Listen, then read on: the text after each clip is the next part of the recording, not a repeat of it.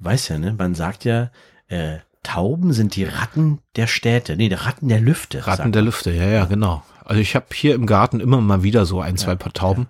Ähm, die fressen mir immer das ganze Futter weg und also nicht mir, sondern den anderen Vögeln, aber das ist einfach. Mein Vater hat damals, da war ich noch, also es, es, er hat total Tauben geliebt. Er hat immer gesagt, ich will mal irgendwann Tauben haben, dann sollen die oben auf dem Dach sitzen und schön so kru, kru, kru machen. Und hat er irgendwann hat er sich zwölf Tauben gekauft und hat die in den Hühnerstall gelassen. Und der Hühnerstall hat aber eine Klappe. Die sind alle rausgeflogen, die Nie Tauben und weggeflogen. Und dann haben wir da gestanden, haben uns halt beölt vor Lachen. Und dann hat er gesagt, wer sein Geld nicht sehen kann liegen, kauft sich Tauben, lässt sie fliegen.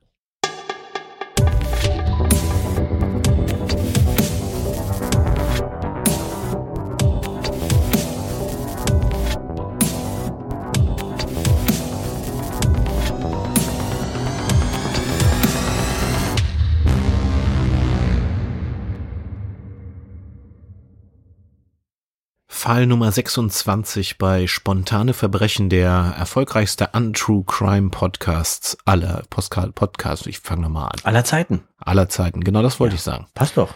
Lassen wir jetzt drin. Ja, lassen wir drin. Stefan, hallo, ich freue mich, äh, dass wir 26 heute anschieben. Ja. Verrückte Nummer. Schön. Mensch, Ja. dieses Jahr ist noch jung und Ja. wir reden jetzt schon über Tauben. Ja. Der Wahnsinn. Ja. Also heute gibt es einen gefiederten Fall, den äh, Överpetters hier vorliegen hatte oder eine, eine, eine wirklich, muss sagen, eine dünne Akte, die wir gefunden haben. Aber wir fanden den mega spannend, den Mhm. Genau. Fall. Ähm, Es geht um den Vertreter Helge Balzereit. mh, Helge Balzereit im Jahre 1980. Ja. Oh, jetzt haben wir es wirklich Ja, gleichzeitig aus, gesagt. das war ist egal. 1980. Ähm, dieser Vertreter, Helge, ich nenne ihn mal jetzt Helge, Ja. fährt durch den Landkreis, kommt eigentlich aus Hamburg, fährt durch den Landkreis und möchte was ganz Spezielles an die Leute verkaufen. Und zwar sind das, ich weiß nicht, ob du die kennst, in Ich kenn Städten sind die ja ganz oft auch installiert und sowas. Das sind so, so Spitzen, Ja. die klebt man so auf äh, Flächen, damit Tauben oder andere äh, anderes Gefieder Freunde? sich Gefiederte dort nicht hinsetzen können und da nichts alles, nicht alles vollkacken und so. Also die klebt man nicht da so gut für die nicht gut für die Hauswand. Also Das, da leidet sehr das, das Bauwerk drunter. Ja, und die Vögel leiden halt wegen der Pixar, aber gut, die setzen sich da halt nicht hin. Und Helge fährt durch den Landkreis Lüchow-Dannenberg im Jahre 1980 und versucht diese, ich nenne sie jetzt mal Taubenpiker, ähm, an den Mann und an die Frau zu bringen. Hübscher Junge, hübscher Junge hier. Wie alt ist der?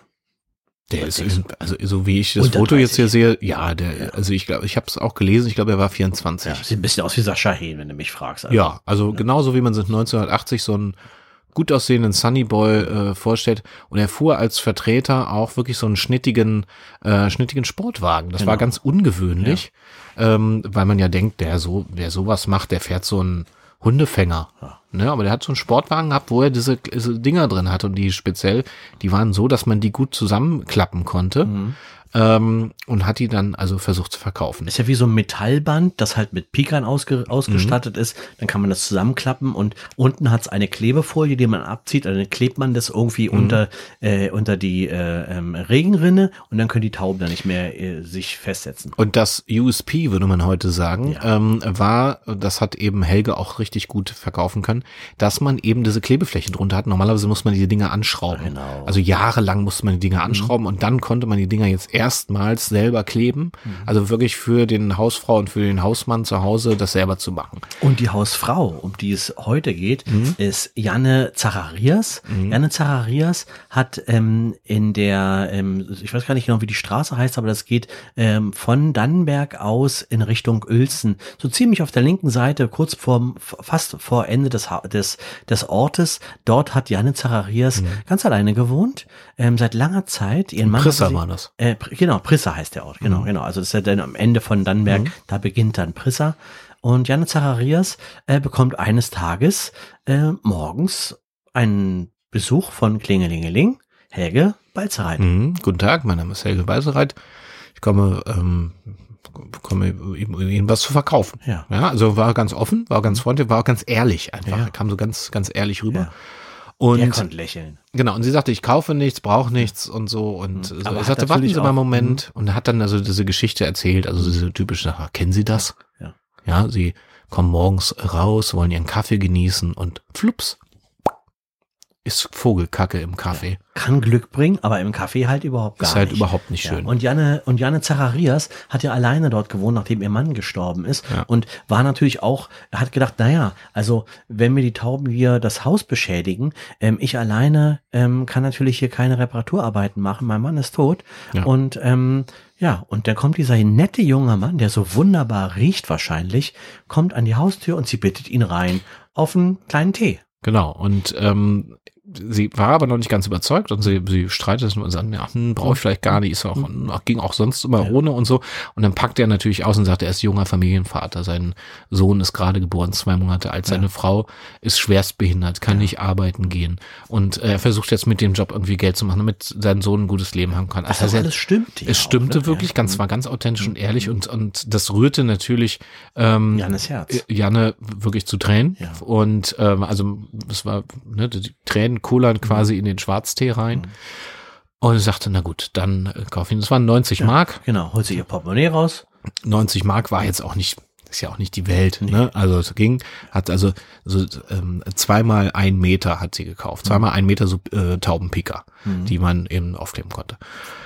Ähm, Helge überglücklich, wirklich sehr ehrlich und äh, dankbar, nimmt das Geld entgegen, kriegt eine Quittung, ähm, Janne kriegt eine Quittung und er fährt vom Hof. Ja, und Janne- fährt weiter und in Nachbarschaft. Und so. und Später wurde dann auch noch gesagt, er hat auch noch, ähm, hat auch noch andere Kunden äh, gewinnen können, unter anderem Lutz Völz, Mhm. äh, der schräg gegenüber wohnte, ein paar hundert Meter weiter runter auch Sabrina Hünze und sogar, wenn man da noch ein Stückchen weiter, da war so ein altes, gab ein altes Schloss Richtung Zernin, gibt's genau. schon lange nicht mehr. Ja, das ist ja dann irgendwann später abgebrannt und abgerissen worden, mitten im Wald.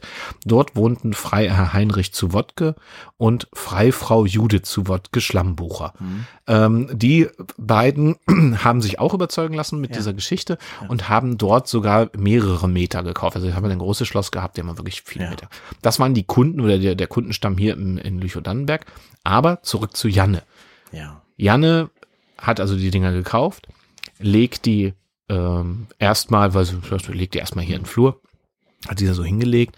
Ähm, das heißt, das war schon nicht ganz ungefährlich, die da hinzulegen. Ja, sie wollte den Nachbarn, am nächsten Tag wollte sie den Nachbarn vielleicht fragen, also denke ich mir zumindest, Genau. äh, weil der die ja auch gekauft hat, hat sie ja mitbekommen, dass er, dass der, ähm, dass der Vertreter rübergegangen ist und da verkauft hat und hatte wahrscheinlich die Hoffnung, dass der Nachbar sie ihr die denn anklebt. Darum hat sie die nicht großartig weggepackt, sondern ähm, einfach im Flur liegen lassen, aufgeklappt. Ähm, dann sieht man sie ja auch und so weiter. So. Jetzt muss man dazu aber sagen, dass äh, Janne Zacharias, die, wie gesagt, schon sehr ziemlich lange ähm, Witwe war und ähm, sie hatte mittlerweile schon seit sechs Jahren keinen männlichen, also keinen ke- keinen männlichen Besuch mehr gehabt und keinen Mann mehr gehabt und so weiter und ähm, hat sich so in sich zurückgezogen, dass sie sich, dass sie eigentlich vorhatte, sich äh, zur Jungfrau wieder weihen zu lassen.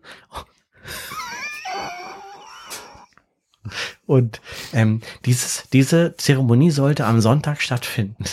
Und in Vorbereitung darauf ist sie, ähm, äh, als denn der, als der Vertreter weg war, ist sie auch, ähm, also um sich wieder so auch wieder ins Körperliche zu, zu äh, im Körperlichen wieder wiederzufinden, sie sehr viel auch einfach nur so, ich sag mal, ähm, also leicht bekleidet durchs Haus gelaufen. Also einfach nur mit einer mit einer mit einer einfachen, äh, ähm, na so eine so eine Schlafanzughose an und so weiter, um sich wieder körperlich zu fühlen. Und oben so. ohne einfach auch. Und oben, ja, natürlich, ja klar, also ist ja klar. Ne? Ja. So, es war Samstagabend und ähm, sie hat sich natürlich total gefreut auf ihre Zeremonie. ja, und hat sich eine Flasche Wein aufgemacht. Flasche Wein aufgemacht und ähm, äh, bisschen Fernsehen geguckt und später dann die Treppe hochgegangen in das alte Schlafzimmer. Sie hat nicht mehr in dem Schlafzimmer geschlafen, wo sie mit ihrem Mann immer geschlafen hat, sondern äh, im alten Kinderzimmer ihres äh, ihres Kindes, ihres Sohnes, der schon längst ausgezogen war. Und ähm, äh, also den, der war aber aus einer aus, Genau. der, aus der Ehe davor. Man muss dazu wissen, sie hat an dem Abend die ganze Flasche Wein alleine getrunken. Ja, klar. Ne? Die Toilette war unten im Erst Erdgeschoss. Erst, mhm. Und äh, sie musste also nachts nochmal raus Ja. und äh, war angetrunken auf jeden Fall und ähm, schlich also diese Treppe darunter, es war dunkel, wollte kein Licht anmachen, man kennt das ja, wenn man so nachts aufsteht aufs Klo will, ist man so halb müde, man lässt eigentlich die Augen zu und äh, macht Licht nicht an, weil Genau. kann dann nicht mehr gucken. Weil So. man kann man danach auch nicht mehr so gut einschlafen. Sie ging halt also die Treppe runter und verfehlte scheinbar die letzte, die Mhm. letzte Stufe. Wie so ein Luft, Alkohol. wie so ein Luft, so ein Lit Lufttritt, Ja. fiel nach vorne und fiel direkt mit dem ganzen Körper in diese Taubenpiker rein. Und Genau. zwar von, die, diese Taubenpiker hatten, waren ja äh, aber ausgeklappt. Ne, die waren ja- 15 die Zentimeter. waren ja lang. 15 Zentimeter und dann ähm, äh, fiel sie komplett in den in dieses äh, in diesen Taubenpiker rein äh, und war ab dem Kinn bis in den bis in den äh, äh, die Luftröhre äh, dra- durchdrangen die Taubenpiker einen Meter. Genau ihren die Taubenpiker komplett ihren Körper. Also eigentlich von, von Kinn bis Schambein. bis Schambein alles einmal Einmal durchgepiekt. durch, durch Alles durchgepiekt. Ja. Nächsten Morgen ähm, klopfte der Nachbar, Ja. der natürlich auch dachte, ja, die hat bestimmt auch Ja. gekauft. Also wir wussten so, die, die Taubenpicker müssen dran. Es machte niemand auf, Machte er machte sich auf. Sorgen. Dann hat er den, den, den, den Briefschlitz hochgenommen, hat sich auf die Knie gestellt und hat durch den Briefschlitz geschaut und sah dann seine Nachbarin total in der Blutlache liegen, von den Taubpikern durch, durchpiekst. Genau. Und ähm, ja, Er rief die Polizei, Överpetters kam. ja, Die Tür wurde von der Feuerwehr aufgebrochen. Ähm, und kam rein und sagte, ja, für mich gibt's hier nichts zu tun, das war ein Unfall. ja. Ja, also alles, was wir erzählen, ist zu 100 Prozent wahr, bis auf den Teil, den wir uns ausgedacht haben. Ja, meine Damen und Herren, und wenn Sie das nächste Mal einen Vertreter vor der Tür haben, dann passen Sie auf sich auf.